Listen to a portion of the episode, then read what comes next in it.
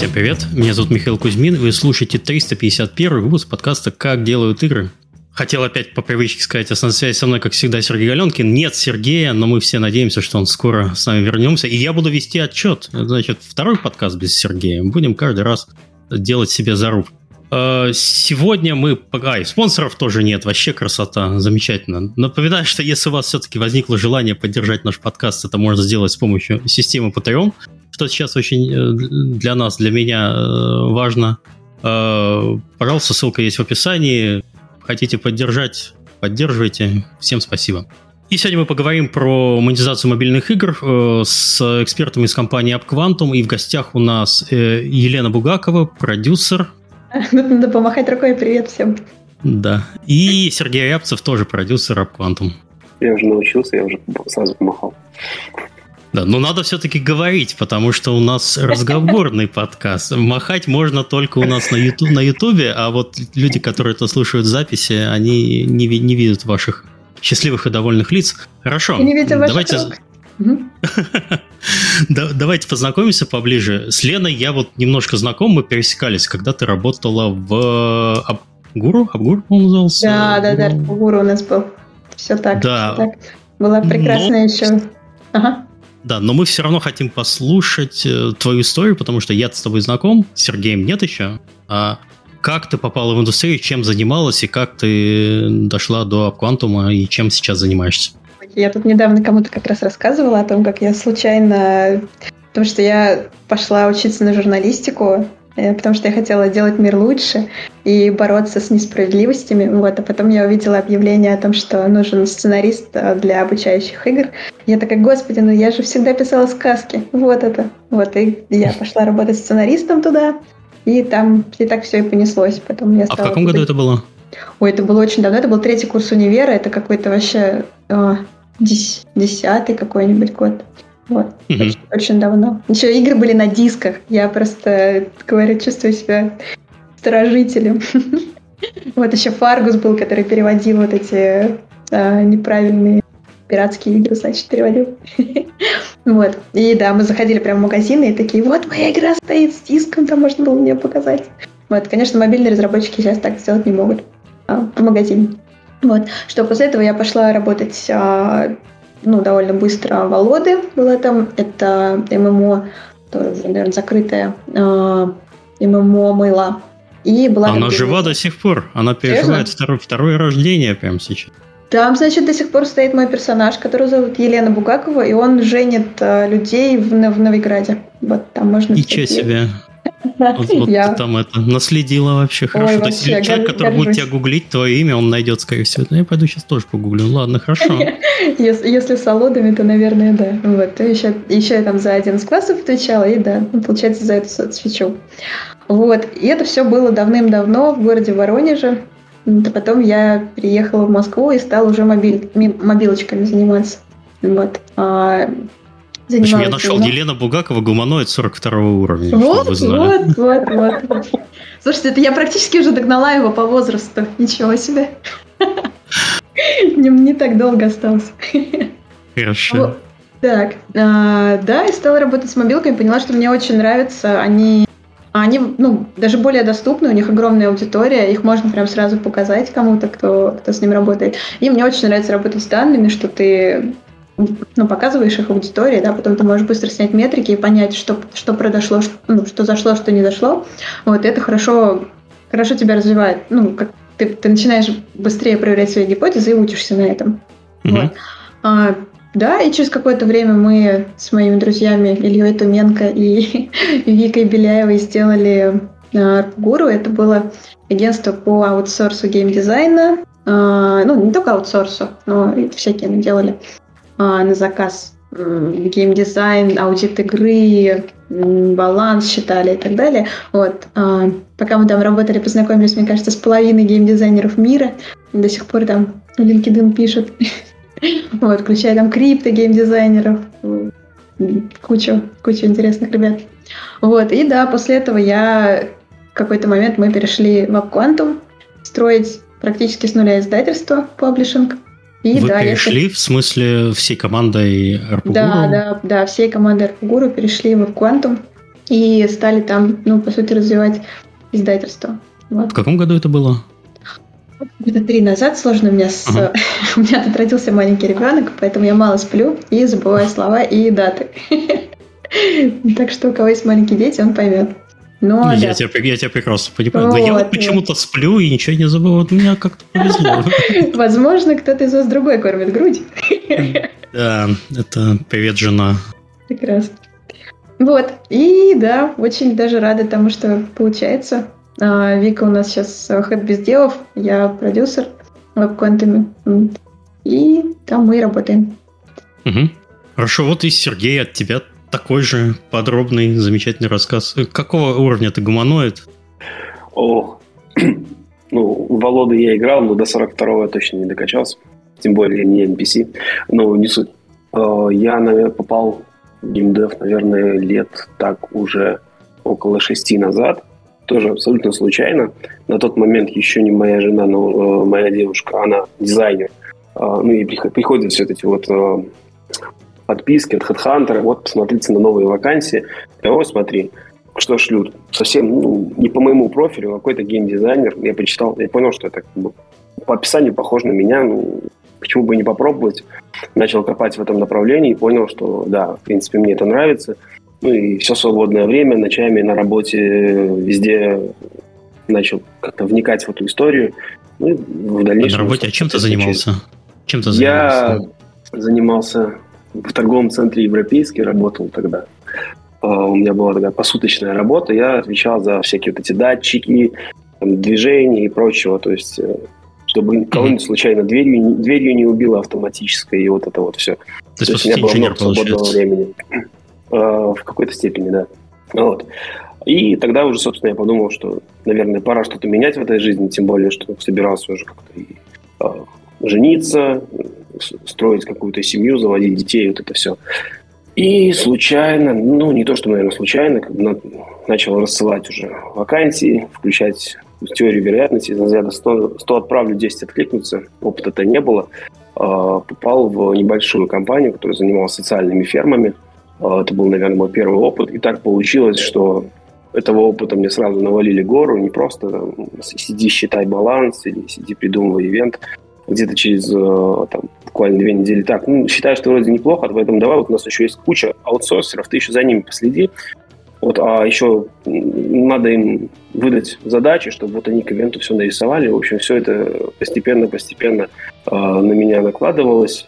Я понял, что очень получается быстро, хорошо набираться различного опыта. Я был очень рад и доволен. Но надо было куда-то двигаться дальше. И э, в определенный момент я уже, как, уже я считаю, я уже не джуниор, э, ушел делать тоже мобильную, уже в мобильную разработку в мы разрабатывали мобильный батлер. Э, там у меня уже была задач гораздо больше. Там я узнал, что такое аналитика, влюбился в нее окончательно, потому что это великолепная вещь. Когда ты что-то сделал и сразу видишь результат, практически сразу. Э, после чего там я проработал на года два, а то и три, ну, два точно. Там же в один прекрасный момент у меня появилась возможность сделать что-то свое от концепта через пич инвестору, до состояния, вот, смотрите, мы что-то сделали, давайте прольем на этот трафик. Э, соответственно, там нахватался очень много хорошего тоже опыта, и начался ковид. Э, инвестор решил, что в ковид ну, все, а все сокращают, и мы сократим, сократили всех, э, и ушел, опять-таки, в другую же компанию. Удивительно, по-моему, в ковид... В ковид пошли, да-да-да, наверх. Но был мне всегда казалось, а, ну то есть, типа, он сразу, а, все, вырубаем рубильник, все, типа. Да, Нет, да, подожди. все на панике. Очень странно, потому что в целом, по-моему, игровая индустрия очень неплохо справилась с, с ремоутом, и да. прямо, прямо было вообще хорошо. Ну, то есть у нас компания Там... вот, почти, ничего, почти ничего не поменялось, ну, только то, что ты стал больше работать, и все. Ну, Мне кажется, это просто каждым немножко... годом происходит. Там история была чуть глубже, наверное, но я помню, как сейчас у меня было, там, я готовился к своему дню рождения, три дня до дня рождения, нам говорят, ребята, все, вы все уволены, мы больше не работаем. Я такой, здорово, великолепно, у меня маленький ребенок, у меня нет работы, тут на дворе все закрывают, карантин. Я впал в такую маленькую краткосрочную депрессию, э, но как бы думаю, что останавливаться на этом нельзя. И, в общем, очень быстро нашел себе новое место работы. Ребята делали survival, причем очень качественного продакшена. Все здорово, нравилось. И попал вот как раз на вот это развитие удаленной работы.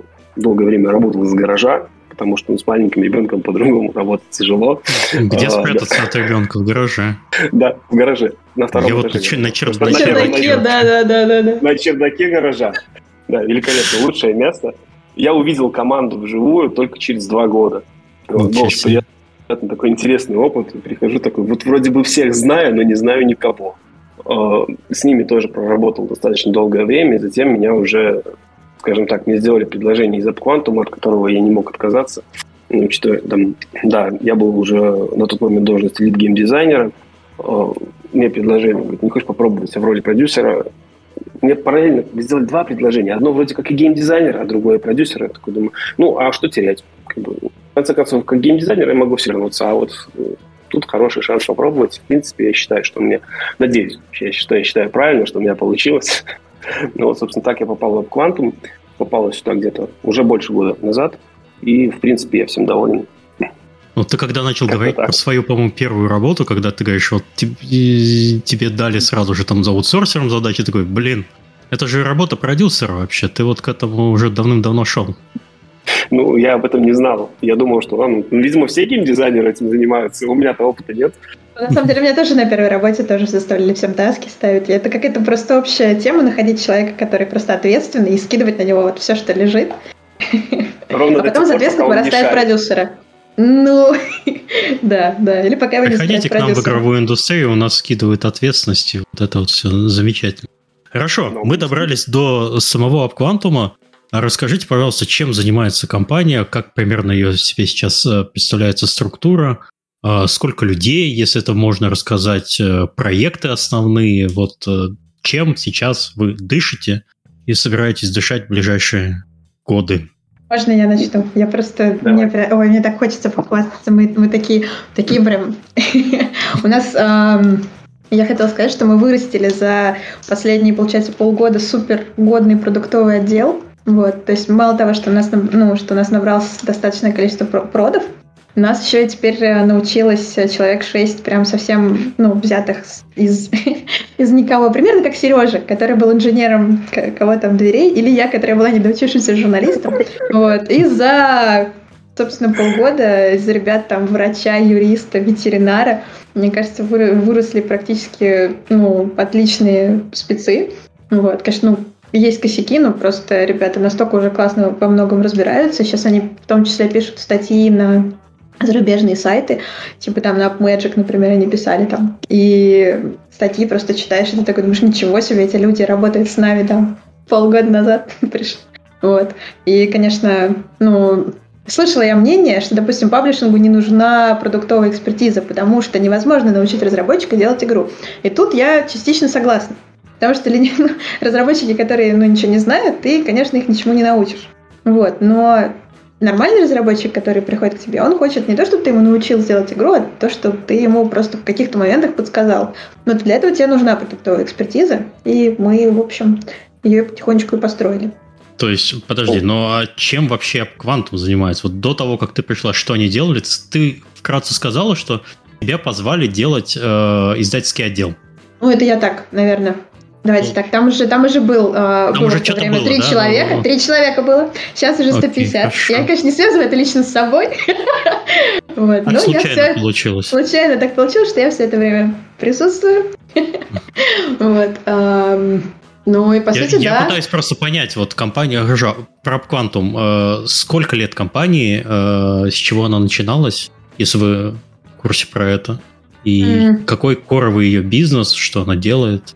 Вот это скоро сам... будет 5 лет. 5 да, лет, да. С самого начала было издательство. У ребят есть а, дружеское, получается, агентство маркетинговое, от которого мы научились маркетингу. Сейчас у нас свой уже полностью огромный отдел. Мне кажется, человек 50, да, маркетологов есть, и закупка, да, и да. креативщики. Больше? Угу. Пожалуй, больше. даже больше. Процентов да, 70 да, отдель... компании. Да, отдельная маркетинговая аналитика, теперь суперский просто отдел. И Ну да, и мы все уже сами делаем. Так, кто у нас еще есть? Ну, понятно, маленький отдел релизного, релизный отдел, отдел mm-hmm. медиации, это который все настраивает, тестировщики, саппорт. ну, по сути, как бы под ключ. Мы просто ждем разработчиков, которые придут к нам с игрой, с которой можно что-то сделать. А дальше мы их берем под белые ручки и а, пытаемся принести, сопроводить светлое будущее. Так, хорошо. Э, это у вас скоро вы занимаетесь только мобильными проектами? Без, без исключения. Да, мобильными только free-to-play, да. Ага, окей, это, это важно проговорить. Угу, да, а, хорошо, а какие проекты вы берете, какие не берете? Что вам нужно? Потому что я смотрел портфолио, там на самом деле немного такие разношерстные проекты, и я не смог выделить чего-то, не знаю, вот есть издатели, мы фермы, мы знаем, как фермы продавать. Вот мы там берем только фермы, приносите нам ферму, мы из них сделаем. А у вас есть и кликеры, и, да и что угодно.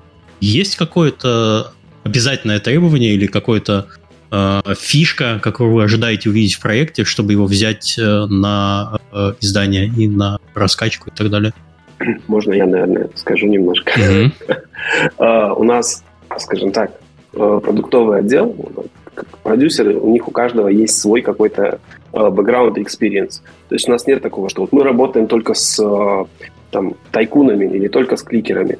Нет, у нас есть люди, которые работали, э, и у них огромная экспертиза в тайкунах, огромная экспертиза в кликерах, но есть люди, которые готовы э, взяться за раскачку мидкора в том числе, то есть э, ну, хардкор, наверное, уже вряд ли, но есть, возможно, из того, с чем не стали бы работать разве что, то есть какие-то супер гиперкэш игры, то есть это mm-hmm. немножко не наша экспертиза. То есть а казуальные игры, э, мидкорные игры, я считаю, все это можно сделать. Там, опять-таки, в портфолио написано не что, что-то не все, а что-то под НДА. То есть есть проекты не только э, mm-hmm. того направления, которое указано на сайте. То есть если уж кто-то решит вдруг что-то принести, ну, приносят все, смотрим все. Главное, чтобы была экспертиза, а она есть. Я бы еще выделила, что, может, мы не, не возьмемся за какие-то игры, которые только на органике могут лететь, потому что все-таки, ну, у нас есть сейчас отдел АСО, но у нас суперсильный маркетинг, и, конечно, тут тоже наш ну, не стали работать. Можешь расшифровать для человека, который давно занимался, что ты имеешь в виду, что, что такое лететь только на органике? Это что за признак такой мобильного проекта? Это какие-то игры, на которых ты не можешь закупать, но при этом у них э, закупать, потому что слишком высокий CPI. Ну, то есть он ага, не покрывается, окей. у тебя получается LTV. Вот. Но при этом они, к ним приходит органика, и они достаточно хорошо. У них может быть даже высокий LTV, но просто его нельзя перебить э, маркетингом. Ну, то есть на собственном ну, трафике из э, стора они нормально да, себе живут и... Да. Окей, понятно, хорошо. Да, То есть ну, вы все-таки я... хотите своим издательским опытом что-то привносить, ну, в том числе Конечно. трафик, и на этом зарабатывать. Окей, я понял, хорошо. Ну, но опять-таки, э, Лен, наверное, стоит добавить, что проект такой есть. Как бы, и я думаю, возможно, даже раскачаем его не только на органику. То есть, на суть ну, да, том, что там мы видим шанс. Работать с ними Бывают тяжелее, проекты, на которых нет шансов. Не, ну если нет шансов, тогда да, тогда нужно просто объяснить это разработчику, показать, где слабые места. Это уже такой человеческий подход. Хорошо, окей. А представьте себе, что я вот разработчик и со своими дрожащими ручонками принес вам проект. Как вы из этих дрожащих ручонок будете его брать? А, как весь процесс построен? С кем он будет общаться? Какие вопросы ему будут задавать? И с чем нужно проходить? Потому что часто издатели очень требуют а у вас... А покажите мне цифры soft launch а как, как, какие-нибудь вообще. Сами сделайте, пожалуйста. Или вы, или вы делаете soft launch. Что, как, зачем? У нас сейчас ну. первичный скрининг проводят без дела. Сори. Mm-hmm. Давай еще быстро говори, а ты можешь продолжать. Вот, это, это ребята тоже уже прокачанные во всем, и они с вами поговорят, а заберут у вас, если есть метрики, если нет, то бил, вот, принесут нам в продуктовый отдел, ну и если есть какие-то метрики, то в аналитику. Вот. Мы посмотрим, и у нас будет вам либо сразу что-то сказать, что, допустим, ну, ребята, у вас явно нет какой-то монетизации, давайте мы с вами ее доделаем, либо mm-hmm. что-то еще. Ну, то есть мы стараемся сейчас почти всем играм, которые приходят, давать фидбэк. Вот, и тоже, мне кажется, это супер классно, потому что раньше у нас руки до этого не доходили, было жалко. Вот, а сейчас прям видно, что мы можем ну, почти всем проектам написать, что какие-то какие-то советы нормальные дать. Вот, и да, дальше мы сами можем провести тест. Сережа, можешь рассказать про тест, если... Ой, я совсем ну, забыл для чата, для чата маленькое объявление. Если вы хотите задать вопрос какой-то, если у вас по ходу обсуждения возникают мысли в голове, э, Пожалуйста, пишите в чате э, крупно большими буквами вопрос, двоеточие, и ваш вопрос мы на них ответим в конце выпуска. Если вопросов не, не будет, значит, ребята все правильно и замечательно рассказывают, и как бы и, и нормально. Нас тоже это устраивает. Но если есть вопросы какие-то, потому что мы сейчас заранее не собираем их к выпуску, пожалуйста. Давайте даже пишите, подлые да. вопросы, а то у нас такой добрый сейчас подкаст. Давайте да, подлые под, вопросы под, тоже можно. Под, подкаст добрый. Итак, слово, слово Сергею снова, да. А, так, ладно, мы остановились на том, что игру принесли к бездевам, и если представить, э, что метрик нет, то есть, ну, просто вот есть игра, она вроде как хорошая, бездевам понравилась, да, они принесут продюсерам, продюсер скажет, ну, да, игра прикольная, я бы поиграл, а, а метрик нет, поэтому, ну, в таких случаях мы проводим э, какие-то базовые тесты, то есть подсказываем, что разработчику нужно там залогировать, а, какие, какую аналитику нужно встроить в свой продукт, чтобы мы могли собрать какие-то данные. Вот, в дальнейшем просто проливаем небольшое количество трафика, то есть привлекаем какую-то часть аудитории, небольшую из нескольких стран, смотрим на первичные метрики и уже на, на состояние удержания, возможно, если в игре есть реклама, как ее смотрят, если там есть другая монетизация, как и как. Но в целом смотрим в основном, Бесплатный конечно, трафик. Бесплатный трафик. Да-да-да, бесплатный трафик, по которому мы можем понять, насколько, хотя бы иметь первичное представление о том, насколько продукт э, жизнеспособен, скажем так. А в каких странах вы э, софтлончите? Это же не ну, софтлонч, это скорее техлонч, да-да-да. Ну окей, окей. И где техлончите, господа? Ну, что, у нас Мексика, Филиппины, да, Бразилия, США это такое. Ну, у нас как бы два типа тестов. Есть один для поведенческих метрик и один для платежных метрик. Вот платежные CPI метрики это были больше США, потому что там самое все сложное. Вот так поведенческие может быть там Бразилия, Мексика, Филиппины, да? Ну, да, ну, можем иногда пролить немножко, и, ну, чтобы представление иметь о максимальном там, о том, насколько э, разница между удержанием в той же Бразилии и в США. Угу. Да. То есть по разному аудитории. А какую аналитику вы используете? У вас что-то свое, или вы чем-то пользуетесь, или заставляете, либо у человека уже своя аналитика встроена, и вас это устраивает? Что в этом решении? Ну, если встроено, здорово, если туда можно посмотреть. Но угу. обычно ну, кто-то дает доступ, кто-то не дает доступ. Поэтому ну, мы используем AppsFlyer, и у нас как бы для этого есть угу свои, своя BI. Да, да. Слайд, конечно, не аналитика, но там через него мы пропускаем, получается, что все по каналам билось. И да, mm-hmm. у нас все потом вытаскивается в красивые дашборды. Окей. Okay. Хорошо, мы уже немножко, я примерно все понял, можно в дрожащих лапках принести проект, э, что с ним будет происходить. А, мы уже немножко затронули монетизацию. Давайте немножко, может, поговорим, что из себя сейчас представляет в целом монетизация мобильных игр, потому что в подкасте мы про это последний раз очень давно разговаривали. По-моему, последнее у нас было из мобильных проектов, ой, э, гиперкэжуал проекты года полтора назад что-то мы обсуждали. Э, а вот прямо в мидкор э, и коровых играх мы что-то как-то, по-моему, очень давно. На чем сейчас они зарабатывают? Какие основные принципе, какая вообще ситуация на рынке, куда все это немножко движется и на что стоит обратить внимание разработчикам? Я могу начать с того, что первый я что быстрее успею. Первый, это был первый год, когда у нас э, не было роста э, заработка мобилок. До этого пять лет подряд был рост. Или даже, по-моему, 6, 6 или 7, короче, был рост каждый год, особенно во времена ковида. Вот. И сейчас первый год, когда не то, что даже нет роста, а немножечко уменьшение. Вот. Поэтому, да, опасность надвигается. У меня есть что добавить. На самом деле, если, если посмотреть более если посмотреть более глобально, то просто рынок возвращается на доковидный уровень. Угу. Да, да, да, но было прям классно раньше.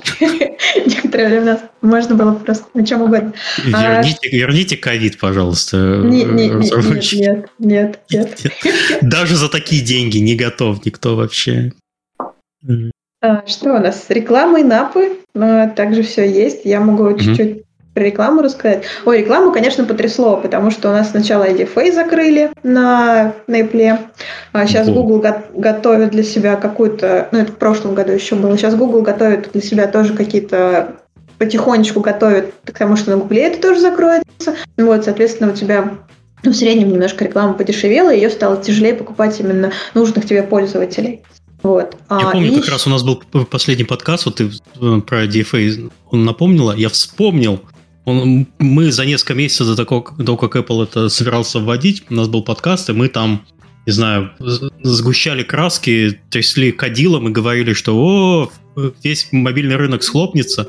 По, по итогу-то что? Вот эм, убрали... Ну, подуп, подупал, подупали, закупка подупала на, на iOS довольно сильно, и как бы деньги рекламные упали там в итоге. Ну, угу. тоже не скажу тебе количество, вот оно на Гугле, соответственно, выросли, потому что все перебежали на Google из-за этого. Вот. Угу. В процентах не скажу, но потихонечку сейчас объемы нарастают, возвращаются, как-то научились. Ну, то есть хуже, действительно хуже стало покупать, потому что тяжелее, ну, ты не можешь полностью информацию передать назад э, на, на колбеках закупки. То есть э, разработчик стал меньше знать про да, своего да. пользователя и все. Да, Блин, ну, а я, вот я, я представляю, сейчас сидит э, человек, который в Apple это придумал, ну ему хорошо или плохо? Вот он доволен своими, своей работой или, или его он уже не сидит в Apple? Как так, как вы думаете? Ой, у меня вообще были как подозрительные мысли о том, что это, может быть, они все сделали, потому что они просто хотят, чтобы реклама проходила больше через них. Ну, через, через. Apple. Потом я начала все-таки думать, что скорее это больше связано с мировым вот этим мировой тенденцией к privacy и к тому, что все-таки надо защищать данные, и Apple очень хочет быть молодцом раньше всех. Вот. Я думаю, что это во многом все-таки политика, а не то, что они пытаются mm-hmm. так выкинуть. Ну, это, опять же, мое мнение. Ну и как бы да, тот человек знает, что он не разрушил рынок мобильных приложений. Не до конца еще. У него есть еще работа. Да, да, да, да. Не получилось. Не вышло, хорошо. Ты что еще? То есть все, все, все подпросело. Э, это касается рекламной монетизации, а инапы, то как? Ну, инапы в целом хорошо себя чувствуют, как и всегда. Угу. Как бы, сейчас, опять-таки, если опять-таки касаться рекламной монетизации и вот того тренда, что тогда вот уже трясли кадилом, сейчас, возможно, сейчас тоже люди потрясли, когда Google объявил о том, что не разрешит вот так вот просто показывать интерстишл, то есть это реклама без предупреждения просто посреди игры. Вот, и э, я сразу, когда новость прочитал, тоже такой думаю, ну все, гиперкэш рынку, ну, хана. Но, как оказалось, э, то есть если уже вчитаться в новость, то, в принципе, оказывается, все можно, но теперь не так просто. И мы вроде как и не запрещали, но, но теперь вам нужно будет спросить разрешение, а как его спросить, никто пока не знает. Ну, в общем, вот эта вот вся история, то есть она сейчас опять повторяется, просто теперь э, уже в другой какой-то тенденции. Вот что касается инапов, э, там ничего не меняется. Их как покупали, как покупают... Раз, раз, ага. Я хотела сказать, что это же классно, что они сделали, это, что с Google начал думать про то, что эта реклама, она просто ну, невыразимо бесит всех. И зачем ее делать, когда у нас есть другие варианты рекламы, у тебя есть баннер, повесь его снизу, у тебя есть там ревардит, предложи пользователям. Вот. И как бы интерстишл, ну, он же реально неприятный. Его можно отнести как паттерн UX. Слушай, ну вот э, тут тоже по поводу неприятный, он составляет неплохую, я считаю, часть дохода от рекламной монетизации. При этом, а, ну, от этого всем плохо. Сделать, но если все сделать правильно, то не так и плохо. То есть посмотри на тот же The Match, который плохо, играешь, просто ты даже не замечаешь. Замечаешь, там, там плохо, приятно. Просто ты Они Они на психологии сыграли, я все-таки с тобой не согласен. Ну да, это неприятно, это нехорошо. Я, я, я тоже, когда даю ребенку чуть-чуть поиграть в игры, где есть интерстишл, я просто выключаю интернет э, на устройстве, да, потому что иначе это лезет через каждые пять минут, и игры нет. Э, плююсь от этого, но понимаю, что все-таки это деньги, это бизнес. Деньги, которые перераспределяются. Нужно сделать это. Они, это, они не исчезнут у тебя с рынка. Ну, то есть ты, ты ну, все равно понятно. будут рекламодатели будут приходить, просто эти рекламы будут показывать более цивилизованно. Я думаю, что это классно. Ну и немножко. А для нас это хорошо вообще, потому что. Потому что мы мало включаем interstitial. Давай, давай, давай. Да, про in-app я да, расскажу. Вот из, из, наверное, того, что мне нравится в том, куда движутся in-app, это то, что, а, что Google, что Apple делает покупки э, в приложениях удобнее и приятнее. То есть это полезно и как для паблишера, для разработчика. Почему? Потому что э, все более бесшовно это становится. Соответственно, если раньше тебе приходилось совершать миллион действий, чтобы сделать, ну, куда-то занести деньги, то теперь ты просто нажал на одну кнопку и посмотрел в камеру своего телефона. Все. Э, то есть ты заплатил. Э, да, возможно, это немножко где-то неэтично, но тем не менее... Я не согласна. Не, почему неэтично-то? Тебе просто ну, проще отдать деньги. Ну, проще отдать деньги. Вопрос, с какой стороны смотреть. Но в целом, да, то есть все движется к тому, чтобы все, все происходило максимально просто и удобно для пользователя. И это, это здорово для всех. Хорошо, да, я да. примерно понял, что у нас происходит с рекламным рынком. А, у нас есть такой пункт э, особенности продуктовой монетизации игр э, в AppQuantum. Какие у вас э, особенности? Мы его добавили. Да. Что? Как? Какие у вас особенности? И что, в чем ваша фишка? Ну, что про игры с особенностями. Давай, давай, давай, ты, давай ты теперь. Да, что, ну, я, наверное, не открою такого секрета, что мы в основном... Да, фокус в свое время, наверное, был тут уже Лена, точнее скажет, на рекламной монетизации, но в целом я все-таки вижу какое-то движение в сторону э, гибридизации, то есть не только э, реклама или там смотрим в сторону рекламы, какая-то экспертиза в рекламе, в показе плейсментов, но в том числе и в инапах. То есть э, я наблюдал за продуктами, которые из распределения в дохода 70% рекламы, 30% из инапов переходили к 50 на 50 или 60 на 40, где уже 60 в сторону инапов. При этом они хорошо себя чувствуют на рынке и растут дальше, и в том числе там могут занимать какие-то топовые места в каких-то рейтингах сторов, сторов и прочее. То есть, ну, я, ну, мое личное мнение, что все-таки гибридная монетизация, она лучше. То есть, если игрок не хочет смотреть рекламу, мы всегда можем предложить ему ее отключить. Вот, то есть он заплатит там, какую-то фиксированную сумму и отключит себе рекламу и будет играть в игру без нее, не лишаясь при этом никаких бонусов, которые он получал пока ее ну, за просмотр. Вот и все.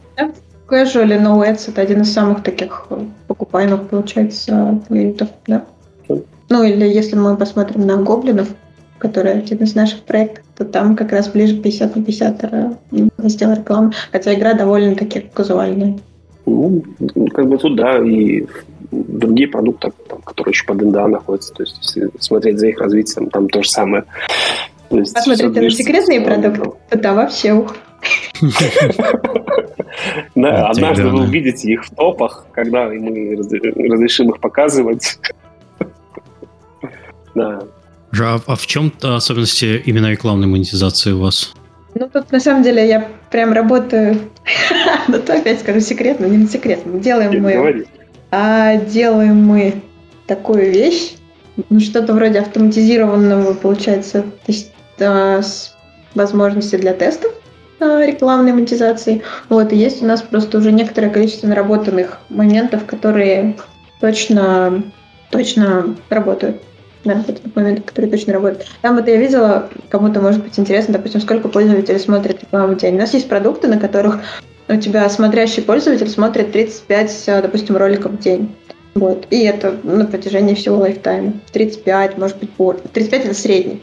Смотрящий. Это сколько игровая сессия должна быть тогда? несколько, несколько. Он несколько раз в день заходит ага. и смотрит их там, типа, ну, 5-7 сессий. Вот. И хорошо, и хорошо. У них там те же 3% платящих, какая ну, средняя по... Хорошо, вот, вот угу. допустим, вам принесли проект, э, в котором, ну, допустим, есть какая-то инап монетизация, а рекламной монетизации нет. Э, что вы обязательно делаете для того, чтобы ее встроить? Куда обычно встраиваете, в какие места и э, как собираете аналитику этого всего безобразия? И что собираете? Ну, эта вещь такая сугубо индивидуальная. То есть это ну, может, понятно, но ну, без чего нельзя случае, обойтись да. вообще в рекламной монетизации? Вот человек запустил игру, вы ему там, я так просто утрирую, вы сразу ему ролик пихаете или часть 5 минут, 2 минуты, 20 минут. Что он должен сделать в игре? Давай, смотри, мы стараемся не использовать интерстишалы вообще. Мы так их попозже mm-hmm. отодвигаем, точно не с первого дня, вот, потому что, конечно, это плохая, ну, плохая практика, когда ты сразу прям ставишь интерстиши. Вот. Идея в том, чтобы э, сделать, ну, чтобы сделать рекламу привлекательной для игрока, соответственно, у тебя должен быть баланс. В балансе должны быть как бы маленькие, не знаю, дырочки, что ли, можно это назвать, э, провалы, когда у тебя разработчик, ой, когда у тебя игрок играет, играет, и там ему нужно подождать чуть дольше, чем он привык. Вот. И mm-hmm. при этом у него есть вариант посмотреть за это в рекламу. И он такой, хм, может быть, я посмотрю рекламу. Как бы, если он не смотрит эту рекламу, то он все равно играет, но он ждет. И у него нет никак, никакой интересной активности, например, в это время. Ну, это самая такая кликерная монетизация, самая распространенная. Это может быть тоже в разных формах. У тебя могут быть там выпадающие сбоку, допустим, рекламочки, или у тебя могут быть какие-то там множители для чего-то, какие-то бонусы, которые появились на ранее, которые ты можешь собрать, но главное, что к ним подвести так, балансом, чтобы у тебя появилась вот эта пауза в игровом, в игровом процессе, когда mm-hmm. ты вроде не хочешь уйти, потому что у тебя скоро будет следующий апгрейд, но ты такой, ну прямо сейчас ты не, тебе нечего делать. И ты такой ждешь, ну, ну, То есть, типа, между действиями игроков, которые требуют какого-то ожидания, и он еще, типа, не совсем ему наскучило. Угу, угу. Ну, да, да, да. И это такое несколько раз за сессию происходит. Это угу. сам, самый такой общий, можно сказать, подход к тому, как встраивать рекламу. А что, а что считаете? То есть э, хорошо э, сделали проект, строили рекламу. Э, вы на какие метрики потом смотрите? Вот человек посмотрел рекламу, то он отвалился, вы это смотрите? И, или, или нет, или что, или как? Смотрим, начал ли он ее смотреть, досмотрел ли он ее. Угу. Ушел он после просмотра рекламы или он не ушел, он остался. То есть насколько он, то есть, скажем так, насколько изменилось поведение пользователя после того, как он посмотрел рекламу. То есть в целом сдел... Э, наша задача сделать так, чтобы игрока это вообще никак э, не отвлекало, не нервировало, то есть это было для него привлекательным и ну, не то чтобы в порядке вещей, но, в принципе, входило в привычку, что ты зашел, там, ну да, я посмотрю несколько реклам, получу достаточно бонусов, которые там, меня повеселят, э, там, добавят мне эндорфинчику, вот, то есть как-то так. Угу. В хороших играх у тебя ну, 60-70% дневной аудитории смотрит рекламу, то есть хороших мобильных играх. Вот. И платящие, причем не те, которые купили на OS, но другие платящие будут больше даже смотреть рекламу, чем обычные игры. Мне всегда это казалось контринтуитивным.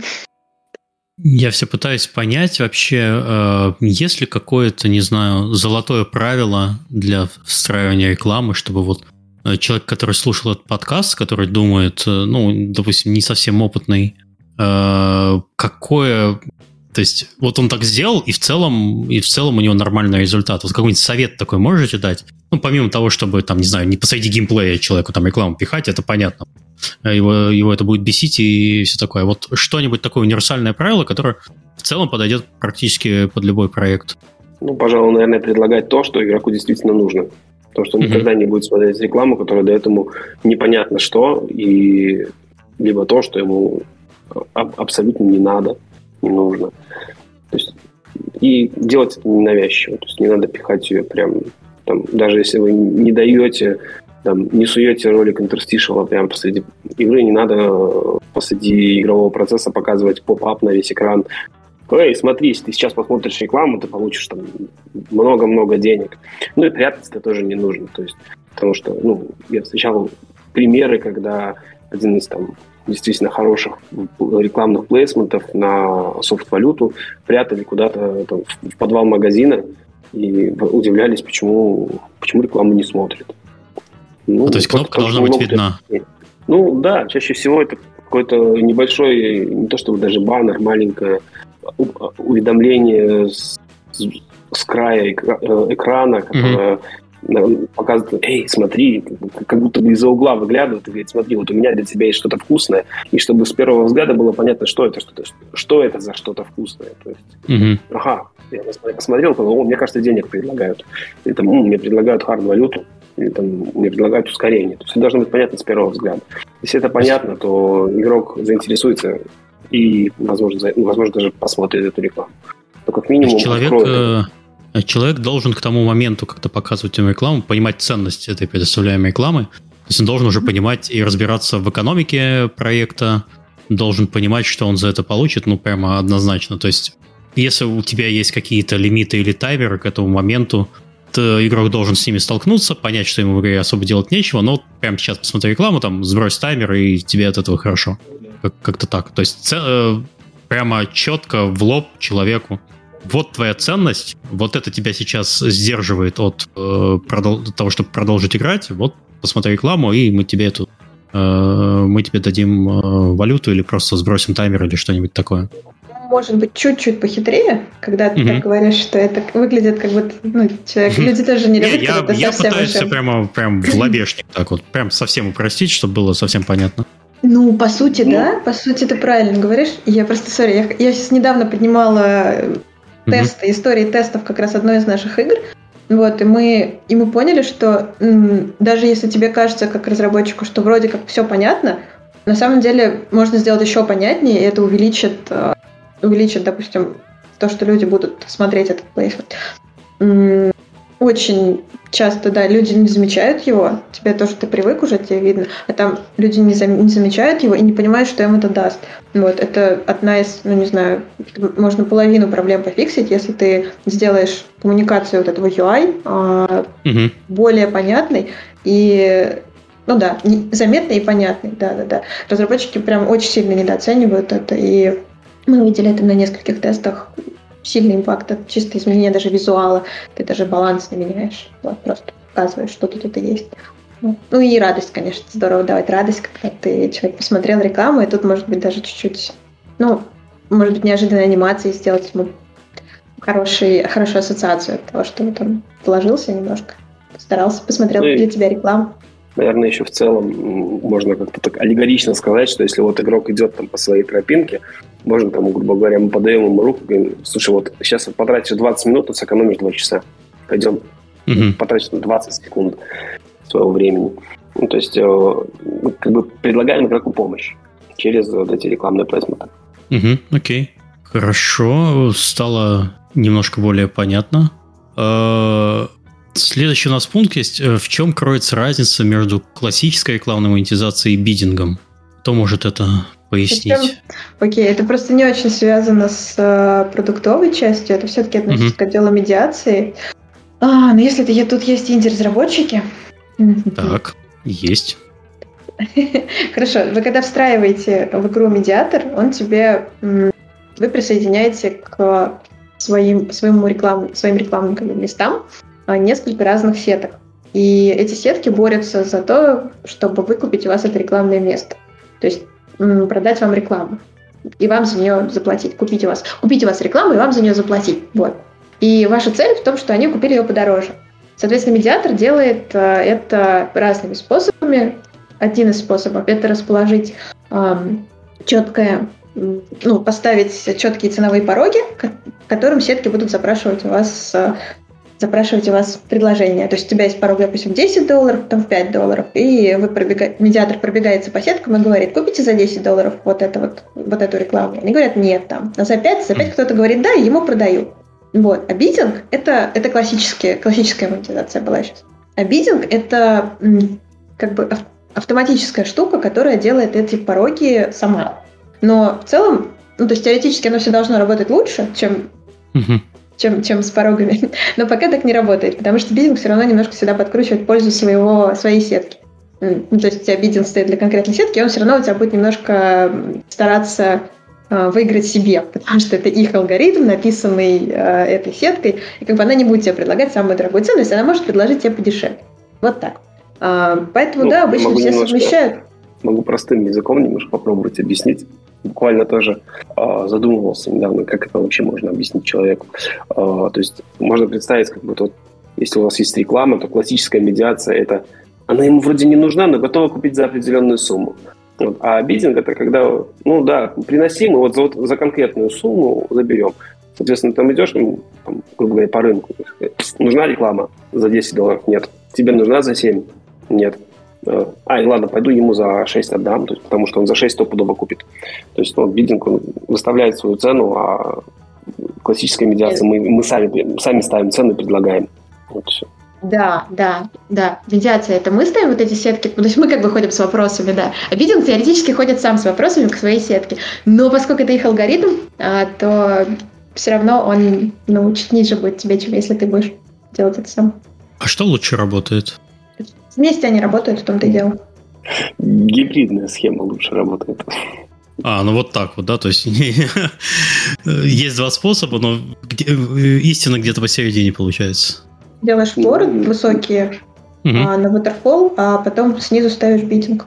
И у тебя все вот эти дешевые как бы штуки, они сами по себе. Так, а, а по-русски? Ну, в смысле, ну, waterfall, вот это все, что, как, поясните? Я уже далек от классическая, классическая медиа... монетизация, то, что Сережа говорил, ты идешь по базару и сам предлагаешь. Вот это классическая. Mm. И ты ее ставишь сверху. То есть а, дорогие как бы позиции ты сам распродаешь. Вот. Дорогие позиции сам распродаешь, дешевый бидинг распродаешь. А waterfall? А waterfall это э, так называется то, что ты сам предлагаешь. Э, то есть флора это как бы твое предложение. Это, пожалуй, план, по которому ты действуешь. То есть от, когда у тебя есть условно одна реклама, ты не знаешь, почем ее продать, ты идешь, просто предлагаешь сверху вниз. За 110, одному, за 100, за, за 90, за 80. Если никто не купил, там за 70, за 60, ну за 50 бидинг точно заберет. То есть это вот э, ступенчатая, наверное, подача цены, это и есть вот, э, водопад. Да. Называемый. Да. А, окей, все, я понял. Но это, Хорошо. в принципе, то, как устроена вся классическая рекламная медиация. Она устроена водопадами. Хорошо, а возограждаемые видео? Что это такое? И как с ним работать? Сережа рассказывает. Тут Тут, наверное, а, то есть мы сейчас э, пытаемся найти разницу между медиацией и вознаграждаемым видео, или а, это вообще просто следующий вопрос? Ну, в, плане, в, плане у нас след, в плане у нас следующий вопрос. А, то есть что мы просто тут с самого да. начала говорим да. такие интерстишал, реварды. Да. А сейчас выясняется, что мы не знаем, что такое вознаграждающее видео. Мне стало стыдно просто да. внутри. Да. Я такая, боже ну, мой. Я Хорошо. иду по плану, я, я ты, честный человек. Михаил, ты прекрасен. Да. Да. Прекрасно. Надеюсь, что кто-то нас понял. Я попробую объяснить простым языком. Собственно, вознаграждаемое видео – это та самая реклама, которая в игре предлагает тот, то, то самое, когда тебе в игре предлагают посмотреть рекламу и получить что-то взамен. То есть не просто посмотри рекламу и ничего за это не получи. Это interstitial, так называемый. То есть когда реклама прерывает игровой процесс. А вознаграждаемое видео, rewarded видео, это когда ты играешь, тебе говорят, Хочешь, вот тебе много золота, вот ты просто посмотри рекламу, и оно твое. Собственно, вот это и есть вознаграждаемое видео. Угу. Мне теперь кажется, а дальше как-то по-другому надо было объяснять. Все. Ну, вот так, давайте от, от, от, отмотаем на это на 15 минут назад, я так понимаю, сейчас будем отматывать, и будем все-все заново вообще. Пусть они просто сами отмотают. Мне, так, наверное, больше нечего добавить про мы видео, что мы про них уже поговорили. Да, да, да. Это как раз точка монетизации, одна из, в которой мы не заставляем игрока ничего делать.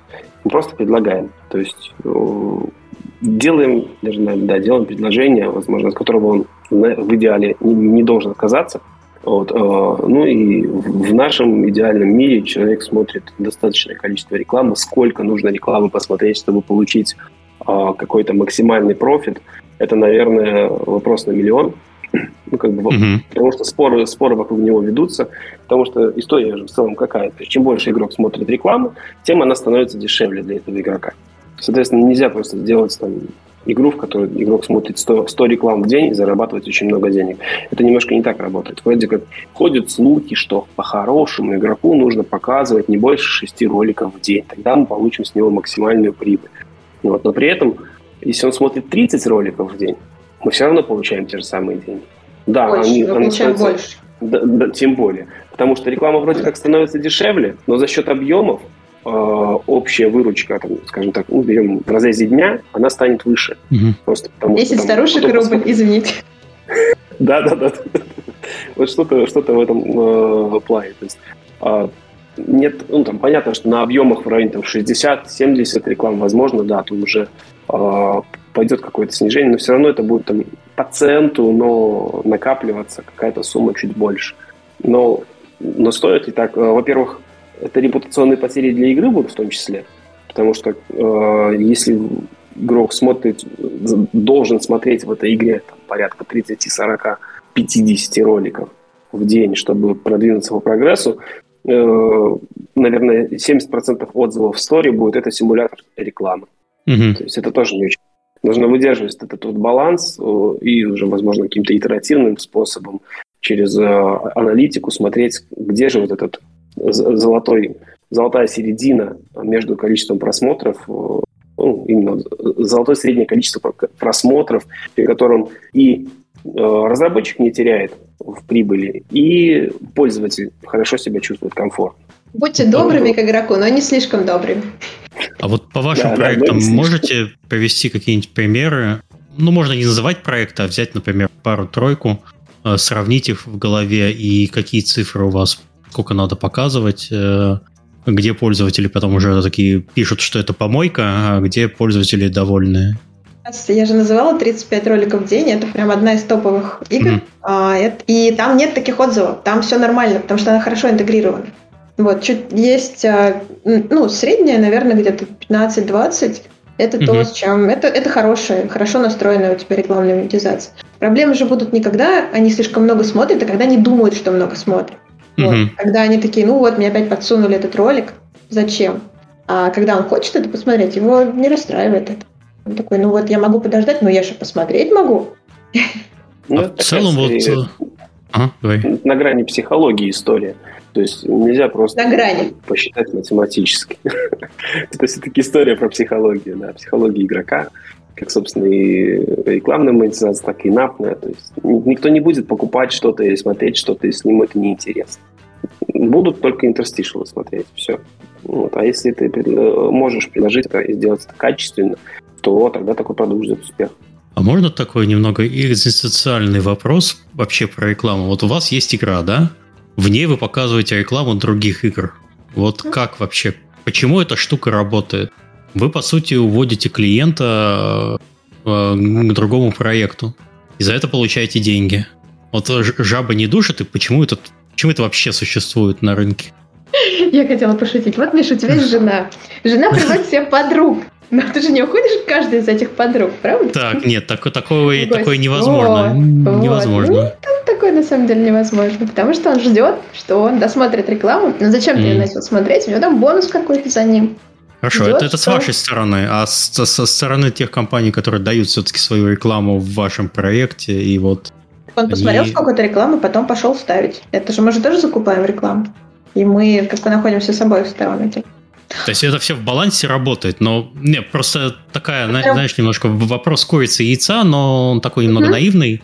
Вот, но... я на самом деле тоже очень много над этим думала, потому что это, ну да, как бы два таких, как бы, не знаю, змея, пожирающая свой хвост в каком-то смысле. Да. Есть такое. Но получается, что кто-то пожирает других лучше, чем, чем другие пожирают его. И, и, и на, эти, на эти 5 копеек мы живем, получается. Окей. Ну, это такого типа, можно сказать. На самом деле, гиперкэш. Вот то, что мы сейчас обсудили, это гиперкэш. Вот, вот с ними такая история прям совсем. Да, то есть там, там просто стоимость, э, не знаю, привлечения должна быть минимальная, а стоимость потери вообще желательно, чтобы ее не, не было. Да, да, да, там как раз вот э, чем больше он посмотрит, и, и да.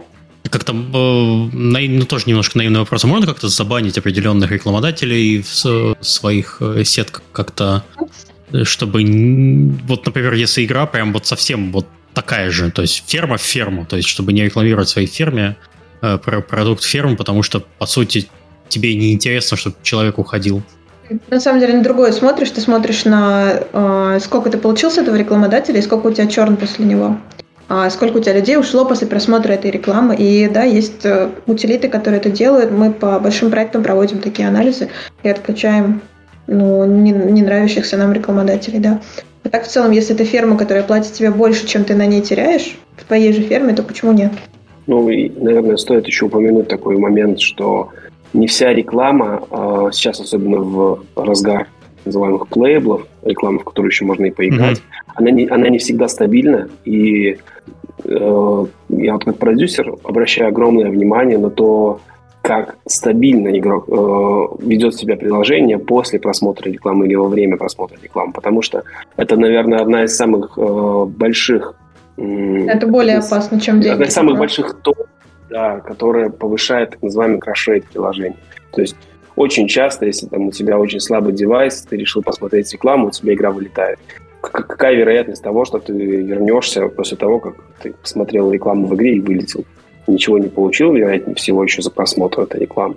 Просто приложение крашнулось. Ну и вот, вот это, наверное, самая большая и страшная штука. И уметь правильно вычленить, наверное, медиатора, то есть сетку, которая тебе продала эту рекламу, в идеале еще сам рекламный ролик. Это, вот это крайне тяжело, с этим э, приходится бороться, но тем не менее, да, э, искать какие-то компромиссы, как это лучше сделать, чтобы именно сохранить стабильность приложения, при том, что ты показываешь людям рекламу. Потому что сейчас, когда плейблов много, проблем очень много. Вот когда Следующий вопрос, что такое плейбл? А даже я знаю, что такое плейбл, но вы э, э, давайте, чтобы для аудитории проговорить, что такое плейбл в вашем понимании. Ну, плейбл это реклама, в которую можно поиграть. Наверняка каждый э, там, встречал такой ролик, если смотришь рекламу в мобильных приложениях, когда ты э, посмотрел, там, обычно там, реклама длится 30 секунд, а тут ролик 13, а потом у тебя идет какой-то странный прогресс-бар, и там говорят, а нажми сюда, или там потапай, посвайпай, увидишь, то есть ты практически поиграешь немножко в нашу игру еще до того, как ее установил, просто во время реклам, рекламного ролика. Тебя все равно 15, 15 секунд отсюда не выпустят. У тебя крестик не mm-hmm. появится. Вот, так хоть, хоть поиграй. Вот, э, и тут тоже я встречал, по крайней мере, такие недобросовестные приложения, рекламные, наверное, плейсменты, когда тебе говорят, нажми сюда, там тапни, а это, по сути, просто рекламный ролик такой. То есть mm-hmm. сам, сам, самого лейбла нет, тебе просто сразу кидают в стор, смотри, вот наша игра, играй. Вот, то есть э, поэтому ну, некоторым нравится такая реклама. То есть э, насколько эффективно подготавливать э, плейблы для постоянной закупки на приложение, это вопрос. Ну, где-то работает, где-то нет. Ну, это, видимо, работает на, на проектах с э, довольно простой механикой. В гиперкэже, ну, наверное, всего. работает, нет? Вообще Нет? где угодно может работать. Ну, ты же плейбл не делаешь точно твой геймплей, ты его максимально упрощаешь и делаешь. Я для тех же муравьев видела плейбл, которая стратегия просто нереальная. Ага. И там плейбл супер простенький, и ложечка почти. Муравей куда-то бежит там. Это скорее тоже способ просто привлечь пользователя, игрока. Угу. Окей. Есть еще что-то про это добавить? Про плейбл? Не, вообще про про типы э, рекламы. рекламы. Ну, мы поговорили, наверное, про все, кроме интерстишалов. И мне, наверное, я могу сказать, что интерстишалы, насколько бы их не любили, насколько бы я их сам не любил, э, они тоже имеют свое место на рынке, по крайней мере сейчас, пока еще там э, Google не включил свои драконовые меры, к сожалению, да, при желании интерстишалы могут составить до 20% от рекламной выручки. И 30 При этом, если больше. Ну, тут, да, ну, ГК, ГК еще больше, да. Ну, ГК, ГК это вообще про интерстишалы. Гипер, конечно, а если брать более такие казуальные продукты, там, возможно, процент будет чуть меньше, но, тем не менее, доля своя у него есть, и если сделать все правильно, то можно и сохранить удержание продукта, и в том числе показать игроку интерстишалы. То есть ничего не потерять, но при этом выиграть. Потому что, в принципе, интерстишал, ну, по крайней мере, раньше так было, возможно, пользователи очень сильно роняли удержание. То есть, если ты добавляешь в свою игру вот эти прерывающие процесс рекламные ролики, будь готов к тому, что из 40% аудитории, которые оставались у тебя на, на второй день, у тебя останется 30%. Угу. Да, ну вот опять же, недавно мы видели тест, на котором интерстишилы добавленные там увеличили, но ничего не уронили. Увеличили деньги, ничего не уронили. Я, конечно, просто так, как, как? Но мы знаем, как приходить к нам. И еще такой вопрос, технический, наверное. А, вы поговорили про то, как мы статистику встраиваем, а как вы рекламные сетки встраиваете? Каждую отдельно или у вас что-то свой э, обертка? И что встраиваете? И чего можете посоветовать э, начинающим разработчикам? Лена, наверное. Ну давайте, ну давайте, сказать. хорошо, хорошо, хорошо. А, что, у нас сейчас Макс, мы работаем с Оплавиным, Iron Source тоже неплохо. Угу. А, то есть Давайте так, совсем начинающий разработчик, который не хочет с этим всем мучиться, может устраивать просто AdMob, допустим. AdMob сейчас э, часть стран забанил. Но, допустим, какую-то одну сетку неплохую и жить mm-hmm. с ней. А, как только, ну, чисто для наладки процесса, скажем так, как только это все произойдет, когда он поймет, что он уже на рекламе должен будет зарабатывать нормальные деньги, да, надо устраивать медиатор. Это как раз тот, кто ходит по базару, скажем так. Вот. И медиаторы на рынке сейчас довольно много неплохих. У нас есть надстройка для него, которая позволяет еще больше зарабатывать с этих сеток. А, и, насколько я знаю, у некоторых издателей есть. Поэтому тоже такой один из моментов, который мы как издатели делаем для разработчиков. Вот. Какие сетки? Что Facebook хорошо всегда работает, AdMob хорошо работает, Byron Source, ну, немного, но хорошо работает. Unity можно делать можно брать. А, кто Вангл, там Джой, они поменьше уже. Ну, на самом деле, вот. Начинающему разработчику точно больше не надо. А, на, ну да. А какие-то последние... Вот ты сейчас все перечислил названия всех сеток. Я эти названия слышал еще 10 лет назад, когда занимался mm-hmm. мобильными играми. А за это время кто-то новый появился, или там уже настолько все поделено, что нового игрока просто на косте сжигают, все, все вместе собираются и выдавливают Unity его. чуть не купил Iron Source, или Iron Source чуть не купил Unity недавно. Да. То есть там скорее мержи э, происходит. Iron, Iron, Iron Source купил TopJoy. Это да, это произошло. А еще был, был разговор про то, что э, Unity с Iron Source должны же совместиться. Только сливаются, пока и mm-hmm. тяжело, тяжело, тяжело, да. А, есть DSP-шки, а, но это, ну, это прям... Есть мел, мелкие игроки, просто с ними никто не работает, потому что у них маленький объем трафика, и ты не будешь встраивать вот отдельную прям SDK для того, чтобы получить какой-то мизерный mm-hmm. объем денег, еще и поиметь проблем потом с этим SDK. Вот, То есть поэтому... рынок, по сути, консолидировался там 10 лет назад, и с тех пор вот все как сидели, так и сидят. Слушай, получается, что да. Если появляется просто какой-то мелкий игрок, его просто либо покупает, либо через свой API подключает какой-нибудь крупный, Э, чтобы, не знаю, там какой-нибудь реклам, рекламный игрок, не знаю, там на Испанию, допустим, чисто или на испаноговорящие страны, вот он там работает, и через, и к нему доступ проще сделать только через, через крупного издателя. Да, да, получается так. Окей, хорошо. Интересно. Я думал, что как-то там... Э, там я, я всегда думал, что там столько много денег, что туда кто-то может там прям крупно прийти и прям начать тоже всех распихивать, но получается, что нет. Очень а сложно. На...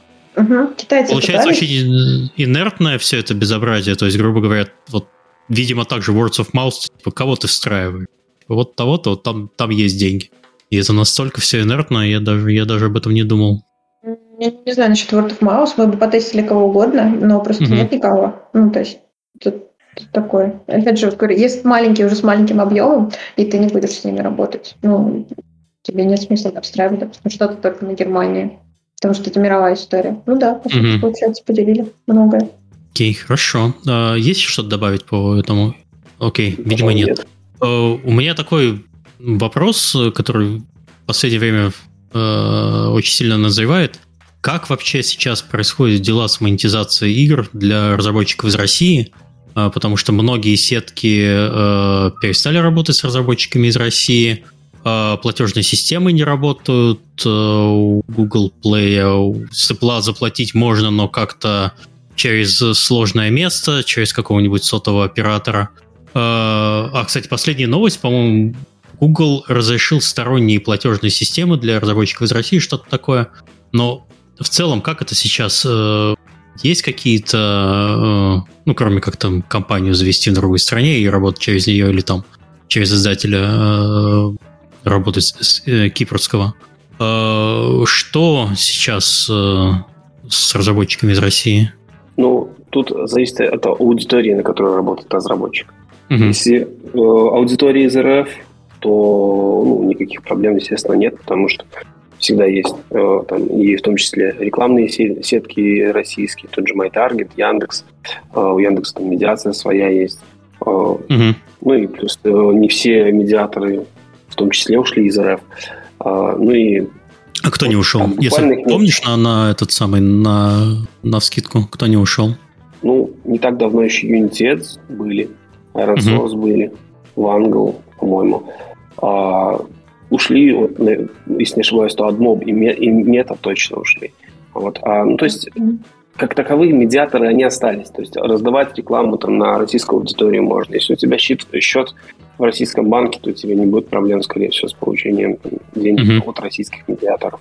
Вот если там ты работаешь на зарубежную аудиторию откручиваешь рекламу, соответственно, через другие источники, тебе нужно получать деньги из-за рубежа, то тут да, тут уже, наверное, это не ко мне, это больше какие-то юридические вопросы, но в целом я наблюдаю, как люди спокойно открывают там, юридические счета в других странах, просто mm-hmm. регистрируются и продолжают работать. Ну, да, с какими-то приходится совершить какой-то ряд действий, после которых уже, да, все не так легко, как было раньше, но все еще как бы ну, рынок живет, живет.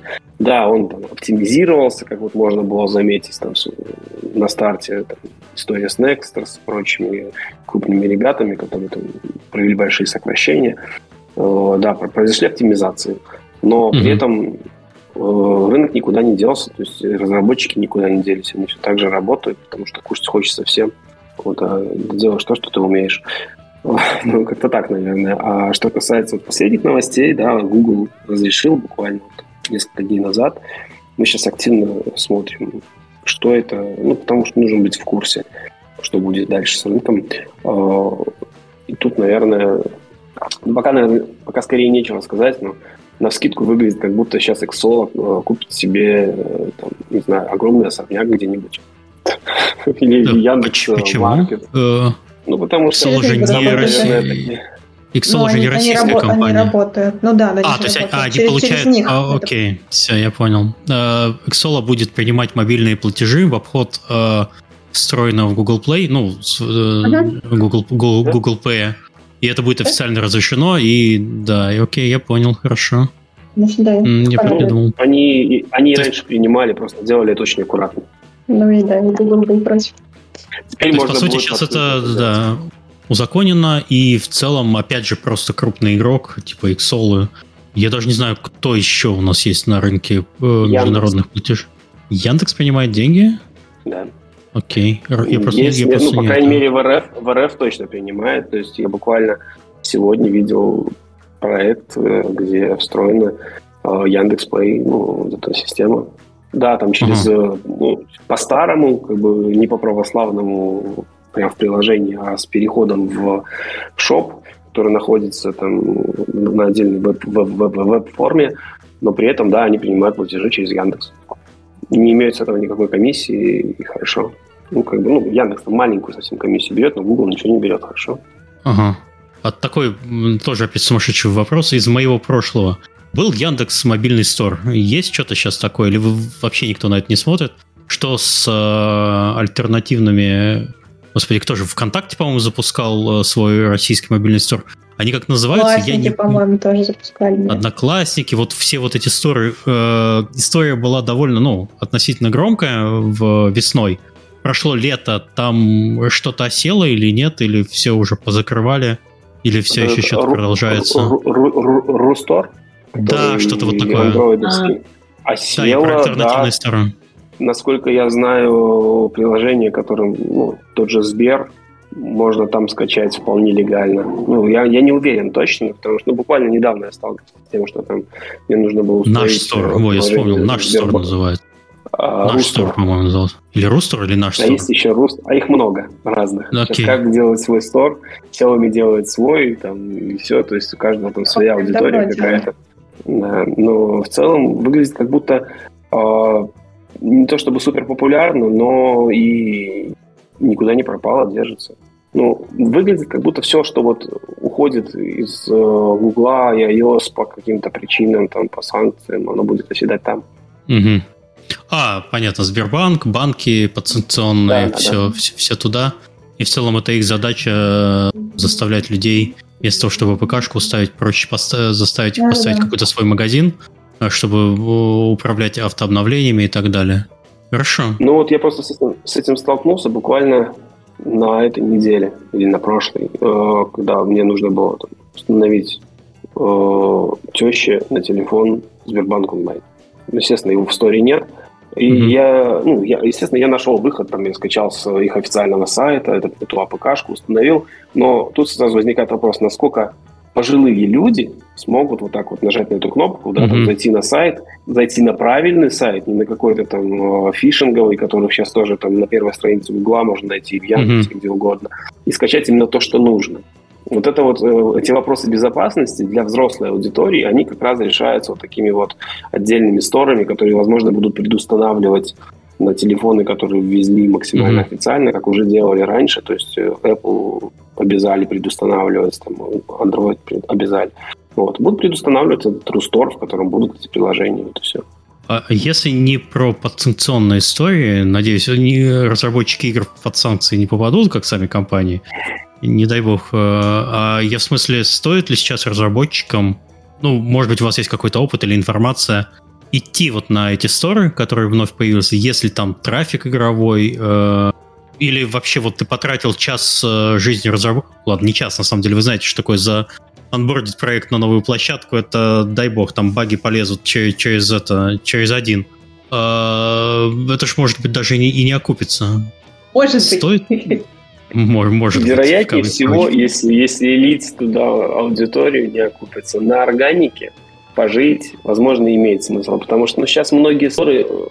Если там нет дешевые. никого, да, если там мало людей, да, то еще тоже тот, может тот быть же, нормальный вариант. Тот, тот же Mi Store или как вот этот Xiaomi, у них угу. процесс миграции туда относительно безболезненный. То есть ты просто присылаешь им АПКшку, там заливаешь ее, и все готово.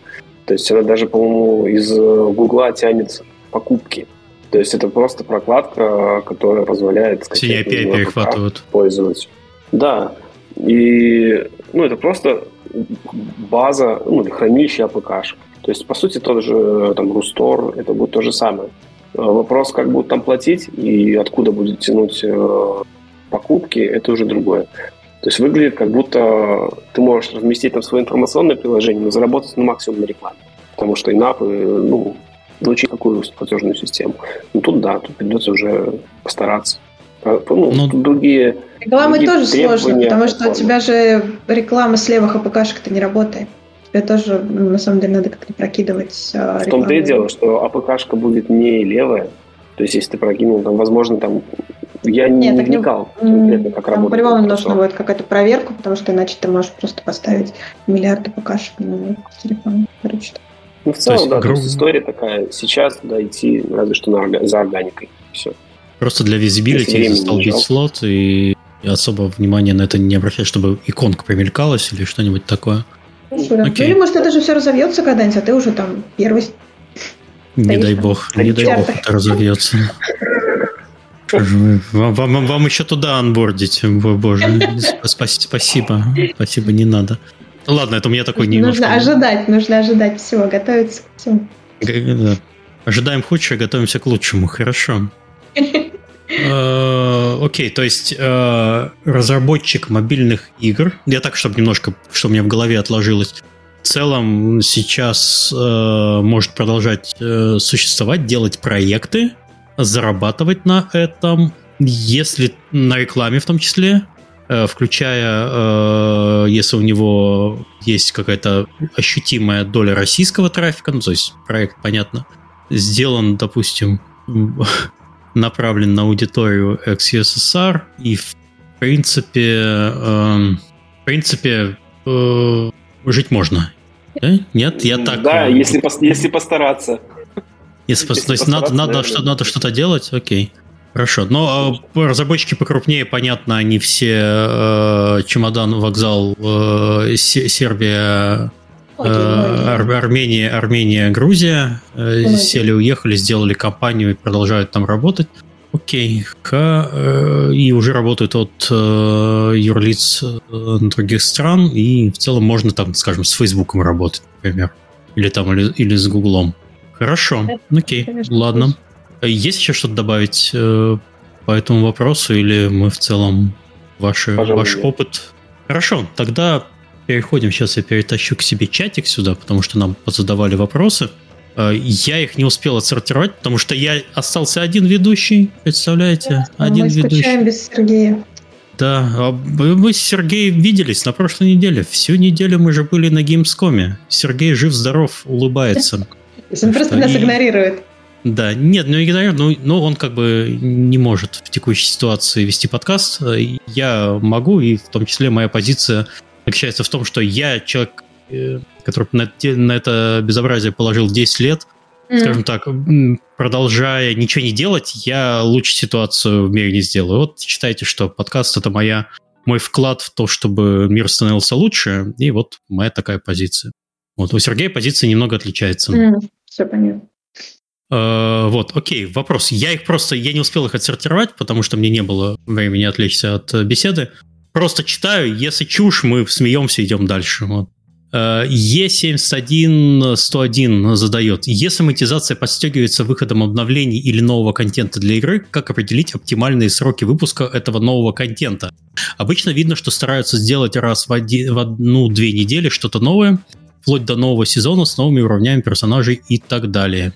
Действительно ли такие частые обновления, написал человек, э, такие частые обновления это оптимум или и что может случиться, если кто-то будет штамповать обновления чаще, чем раз в неделю, или наоборот, обновы будут э, раз в месяц, в скобках.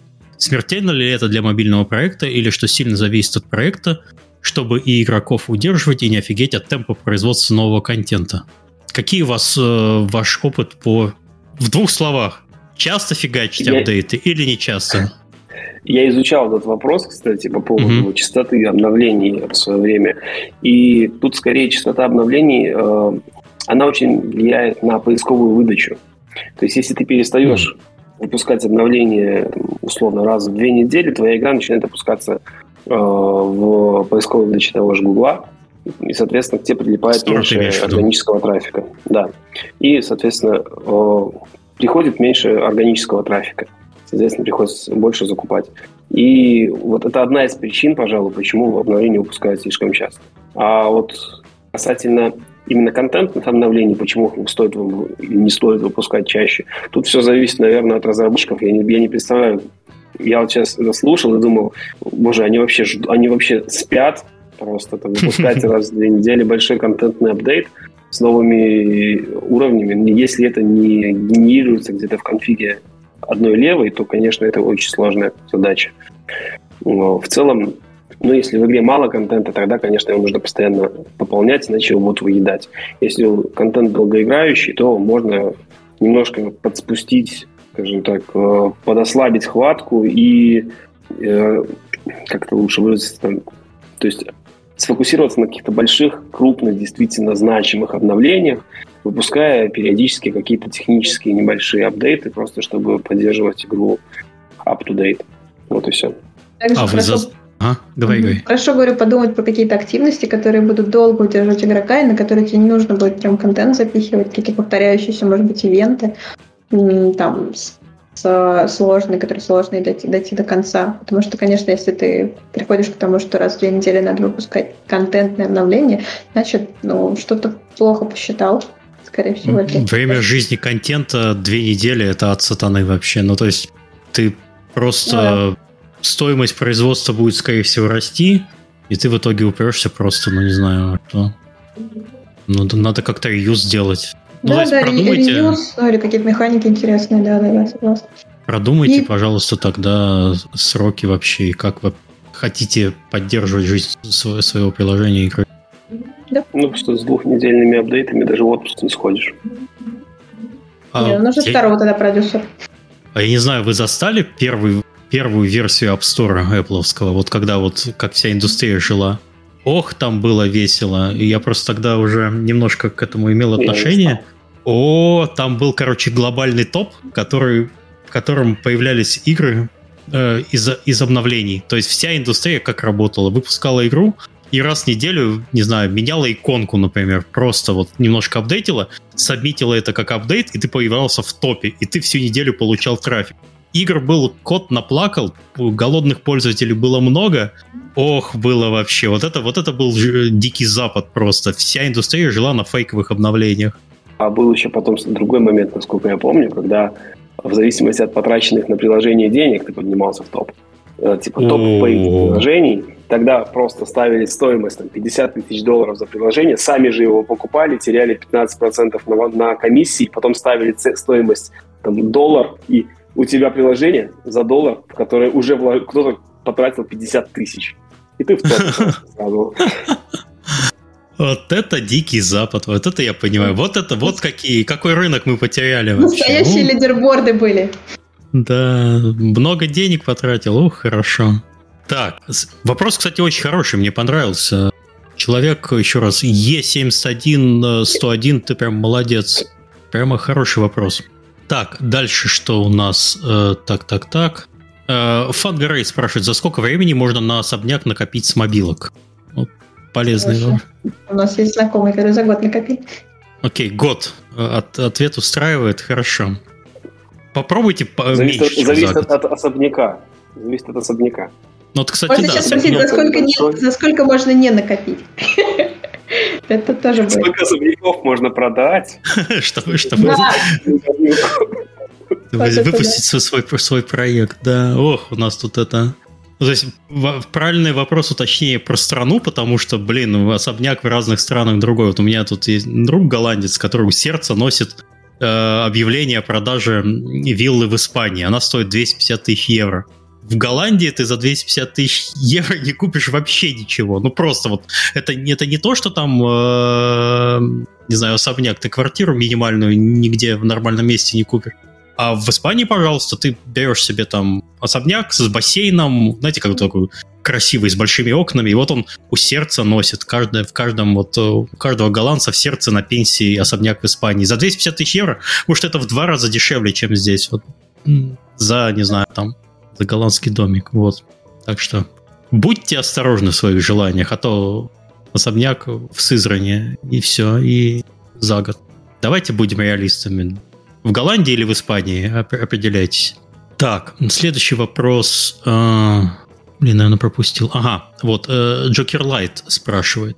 Как вы думаете, есть ли корреляция между инапами и образованием франшизы, то есть способны ли инапы подтолкнуть к образованию фан-базы или просто показатель фан-базы? Поняли вопрос? Ну, там есть, конечно, такая подоз... ну, есть такая теория, что если человек вложился во что-то, то он потом больше, ну, типа, больше это ценит, и как Коммитмент будто бы, такой. если ты заплатил в игре, то ты больше ее любишь. Но, насколько я все-таки понимаю, это скорее просто отсекает людей, которые... Не знаю, проводились ли такие тесты? Наверняка проводились. Может быть, есть какая-то небольшая корреляция, но мне кажется, это такая... Это точно не массовая история. Ну, я, я не считаю, что люди, которые заплатили там, в, допустим, берем там, в Golden Goblins, с таким же успехом, когда выйдет Golden Goblins 2, побегут быстрее туда, то есть потому что это тот, тот же IP, та же франшиза, и побегут туда оплатить снова. Не обязательно. Ну да, это скорее показать качество игры, мне кажется. Так, еще э, вопрос от Джесси Грея. Э, рекламные ролики, которые запускаются в играх, они рандомно или разработчик может выбрать, какая реклама у него будет? Может выбрать категории, а, может выбрать рекламодателей. Только это не очень просто, для этого тебе нужен, ну, в разных сетках по-разному тебе доступ дают. Обычно просто пользователь, ну, в смысле, просто маленький разработчик, который поставил свою одну сетку, он там, там тебе не дадут в кабинете доступа к этому. Если у тебя уже большая аудитория, то тебе, да, тебе разрешают, ну, тебе открывают больше возможностей, там можно выбирать категории, можно отключать конкретных рекламодателей. Ну, так, пока то есть, если ты мелкий, тебе не стоит об этом вообще задумываться, вот потому что ты... Спасибо, спасибо что... никому возможность это сделать. Ну, ага. там, да, а какие, если не секрет, какой минимальный там объем трафика, чтобы тебе... Знаю. Нет, не могу сказать. Это у нас есть, мы крупные, все. Окей. Тоже ответ. Э, окей. Эм, швед задает вопрос. Э, какое в среднем соотношение дохода от инапов и от рекламы для мидкор игр? Вот, это, кстати, интересный вопрос тоже.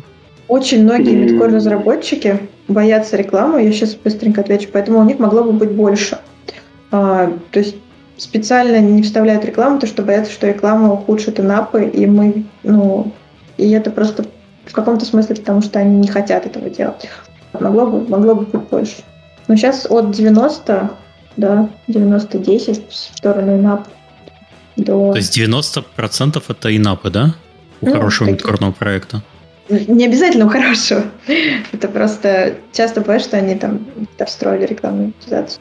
То есть, подождите, мы полтора часа проговорили все про 10%. То есть, а, черт. Нет, я все жду, что Сережа договорит сейчас. Подождите. Вот, давайте. Так, но... А, тут скорее бытует мнение, что чем серьезнее проект в плане там мидкорности, там какой-нибудь крутой батлер, а, там долгоиграющий survival с крутой графикой, там будет мало рекламы, там будет в основном ты зашел, ты играешь, понравилось, ты заплатишь. То есть туда не встраивают рекламу в принципе, там точки есть, но они чаще всего монетизированы как раз через уже инапы. То есть ты хочешь что-то ускорить, плати. Хочешь там еще что-то сделать, плати. Мы вложили в эту игру кучу времени и денег, потому что разработка мидкорного проекта занимает огромное количество времени, выедает огромное количество денег, гораздо больше, чем какой-нибудь казуальный продукт. Ну, если не берем какой-нибудь Plays. Вот. И тут, да, стараются выжать именно через инап, что скорее, ну, выглядит это именно так. Вот. Хотя мы в свое время проводили эксперимент, вставляли рекламные точки. Они окупаются, ну, они приносят прибыль, но все равно львиная доля, наверное, аудитории, которая такие вещи играет, она не, не рекламу сюда пришла платить, а деньги mm-hmm. вносить. Ну, в целом еще реклама может э, оказать хорошую услугу по, вы знаете, вот про первый платеж, то есть у пользователя всегда есть страх первого платежа, в целом реклама выступает ну, бесплатной демо-версией твоей внутриигровой валюты, которую приучает пользователя платить в игре. То есть, если ну, тебе, ты ему должен либо там бесплатно давать эту валюту, что в целом не воспитывает в нем никакого, э, никакой механики, А вот показав рекламу, и ты, пользователь, понял, что ага, я вот это сделал, потратил там время, э, вот у меня появилась валюта, и я купил в магазине что-то. Вот у меня уже есть опыт общения с магазином, э, с премиальным. И я купил там крутую штуку, и мне от этого хорошо. А если этого не делать, то если у тебя только инапы, то, наверное, те, тебя будет совершенно другая задача стоять. Как заставить человека в первый раз заплатить и дать ему там премиальную валюту не просто так, а вот за что-нибудь. Поэтому я в целом тоже топлю за рекламную монетизацию как за инструмент э, борьбы с, за страхом первой покупки в проекте. Интересно, кстати. Интересный подход. Ну, ну и, не, да, и, основном... и не, не просто так хлеб-то едят-то, а? Ну, очень часто как раз если встречаются какие-то рекламные плейсменты в мидкоре, то да, это в основном в магазине из разряда там получи раз в день немножечко хард-валют, mm-hmm. посмотри рекламу. Там ну, чуть-чуть тебя попросят посмотреть и все, но редко встраивают прям много, настолько много, как в casual жанре. Окей, okay, хорошо. Еще, еще пользователь мидкора типа дороже намного, поэтому любой, любой, любой черный опасный, и любые точки, где он может твориться, они опасные. Тут, тут я тоже согласна. Но, опять же, мне кажется, это во многом все-таки предубеждение, и мне кажется мне, что можно больше. Можно больше на получать. Okay. Тут от двух э, людей сразу... Ага, говори. Лена, Лена просто адепт рекламной монетизации, а я, я люблю инапную монетизацию. Вообще нет, я тоже люблю инапную монетизацию. Я просто адепт монетизации, чтобы в целом как бы разработчик мог получать больше денег. Вот. А вместе мы сила. Вот так вот. Вот это я понимаю коллектив вообще. А, смотрите. А, внезапно два вопроса, видимо, один из другого вытекает от, двух, от Макс Мэна и от того же E71101 про DLC вообще. Э, позволяют ли площадки продавать DLC и стоит ли это делать? Э, ну, по сути, много игр можно продать дополнительный контент за инап, то есть это, ну, это не вопрос. А вот следующий вопрос. Есть ли смысл ограничивать количество уровней за доп-плату, а, и за доп-плату давать дополнительные уровни? Xbox как- как-то пробовали продавать возможность мультиплеера за доп-плату в их играх, и это сильно ограничило мультиплеер, но если это будет синглплеер уровни, возможно ли, что free-to-play, возможно ли во free-to-play проекте хардкор аудитория может заинтересоваться в получении более персонализированного игрового опыта, который бы отличался от общих уровней? Это разные вопросы. Во-первых, можно ли продавать уровни, а во-вторых, про персонализированные уровни. Да, окей, хорошо, разные вопросы. У нас для этого есть разные ответы или есть. вопрос один? Ну, да, ну давайте, да, да, есть, конечно, я начну, а, что Конечно, можно продавать контент. А, в каком-то смысле, например, интерактивные истории постоянно продают контент, какой-то плей а, монетизации. Там у тебя есть вариант вопрос, вариант ответа, который тебе пока выводит на определенную главу, и ты не можешь его посмотреть, не заплатив. Есть а, всякие детективные разные казуалки, которые тебе тоже требуют ну, анлока уровня. Угу. Вот, но это чуть менее распространенно. Не, ну премиум это ну, все-таки другое ну, псевдопремиум есть, ладно, а те же там, ну, грубо говоря, возьмите Telltale'овские игры, вот эти полуновеллы. Эп- эпизодические, да? Да, эпизодические игры, где первый эпизод тебе дают бесплатно, ну а второй, третий, четвертый прямо из игры можешь купить. Вот. Ну, это точно так же сказать, работает, это обычный навык. У нас так Hello Neighbor сделан на мобилках. Просто да. человек, человек скачивает, у него есть э, небольшой участок, который он может пробежать, а дальше ты просто анлокаешь полную версию. Э, но это не потому, что это хорошо, а просто потому, что мы не умеем делать рекламную монетизацию и прочее. То есть есть Hello Neighbor, когда его переносили на мобилки, было принято такое решение анлока вместо того, чтобы там э, что-то, что другое. Ну, там тоже реклама есть, но это не, не основной э, способ заработка. В целом это просто это как демо-версия с анлоком всего. Просто мы так, мы так могем делать, по-другому мы не могем. Персонализированные продажи персонализированного контента, который только один человек видит, я не верю. Мне кажется, это не будет. Ну, или там какая-то ограниченная аудитория, потому что, видимо, стоимость производства контента, она... Я имею в виду, что видеть один человек, который сам себе, ну, только... То есть только он знает, что он это купил. Вот. Если он будет ходить в этой тоге, все будут это видеть. В мультиплеере тогда работает. А если он... Ну, персонализированная тога для мультиплеера будет работать. персонализированная тога, которой я буду ходить в своей сингл-игре, не будет работать. Вот. Mm. Окей, okay, да, это имеет смысл. Э, еще один вопрос, наверное, даже последний от Джокер Лайта. WebQuantum, AppQuantum помогает играм продвинуться и релизнуться в вебе. Делаете ли вы, или вы чисто мобильным рынком занимаетесь? Ну, мы занимаемся в основном мобильным рынком, хотя вот на подходят, периодически приходят э, различные провайдеры со словами «не хотите ли к нам в веб?». Как бы на эту mm-hmm. тему думать в идеале, конечно, нужно, но на это просто нет времени. Ну, то есть сейчас все силы, ну, мы сфокусированы на мобильном рынке. Понятно, что расширяться дальше нужно. Вот, возможно, веб – это следующий шаг. Но сейчас, по сути, веб что? Сейчас веб – это, э, если... Возможно, я просто немножко другой веб имею в виду, но сейчас это платформы ВК и Яндекс.Игр. То есть mm-hmm. это российский рынок. То есть, ну, выглядит как будто деньги там, там есть, но меньше. Сейчас так внезапно. Если вы хотите поднять в квантуме веб-рынок, приходите к нам продюсерам. Есть поле непаханное вообще. Вот как Лена там три года назад пришла и упахалась. И ничего, что я от вашего имени так, оба раз, и это нет. Сейчас много, много хороших парней и девушек, продюсеров и геймдизов, поэтому не знаю даже, тут, к сожалению, сложно такой а, да, главный да. же вопрос. Вы ищете кого-то к себе в компанию, удаленка, офисы, релокация и прочее? Кто-то вам требуется? Или у вас сейчас э, такой период, не такой период? Наверняка требуется, но мы только про бродский, я только про бродский отдел знаю, и на, вот бродский отдел нет. Куда-то mm, еще, okay. может, да. Ищите на лучших веб-сайтах вакансии в известных местах. Хорошо, окей, я понял. И у нас закончились вопросы. Если есть что-то добавить в конце выпуска, можно добавить. Если нет, давайте прощаться.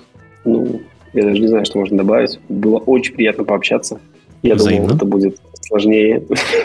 Я немножко волновался, честно скажу. А, и, ну, а добавить разве что, наверное, сказать, что в принципе, ничего ну, страшного, как, как сказать, с рынком не случилось. Э, работать на нем можно и, и нужно. Вот. То есть такой под итог, наверное. Деньги тут есть, работать можно, развиваться можно. Если у вас есть хорошие игры, приносите их нам. Лена? Я хотела сказать, я так соскучилась. Ты так классно ведешь, вообще так приятно с тобой разговаривать. Спасибо. Я, я тоже соскучился. Буквально вот, не знаю, с начала ковида никуда не ездил, а вот первое, куда поехал, это Девгам Вильнюс, uh-huh. а потом вот Gamescom на прошлой неделе. Gamescom, кстати, вообще замечательно. Мне два с половиной часа на машине, вот сел, приехал, по Gamescom и уехал. Ой, он такой огромный был. И, кстати, там же sci-fi всякие теперь начали заводить-то игры. Немножечко волна пошла, я тоже все заметила. Прямо очень, очень, очень душевно. Кёльн, как это, Германия дешевле, чем Нидерланды, вообще хорошо. То есть приезжаешь такой, как это... Ты сейчас говоришь, чтобы все тебе завидовали, да? Ну, ладно, Нет, нет. Я, я же должен как-то... еще, да. Да, ну, ничего. Никаких, никаких малыш, мал, малыш вырастет и... А Кёльн останется. Да, я Кёльн останется, и Gamescom останется, все останутся. Спасибо большое, было приятно очень поболтать. Я традиционно говорю, что если у вас что-то изменится, и если есть еще что-то рассказать на другие темы, не, не знаю, там про продюсирование, про что угодно, приходите, всегда, всегда, всегда ждем. Мы продолжаем набирать э, гостей на выпуске. Сейчас у нас темы расписаны до середины октября. Какие темы я вам говорить не буду, пускай для всех это будут приятными сюрпризами. Выпуски у нас сейчас по четвергам вечером на нашем YouTube-канале, потом сразу же будет появляться запись в MP3. Если хотите поддерживать подкаст, пожалуйста, есть Patreon. Если вы компания, которая хочет нас поддержать рекламно, пожалуйста, пишите. Сможем, поддержим, сделаем. Все, подкаст возвращается на регулярной основе. Спасибо большое, было приятно. До следующих теплых встреч. Всем пока. Пока.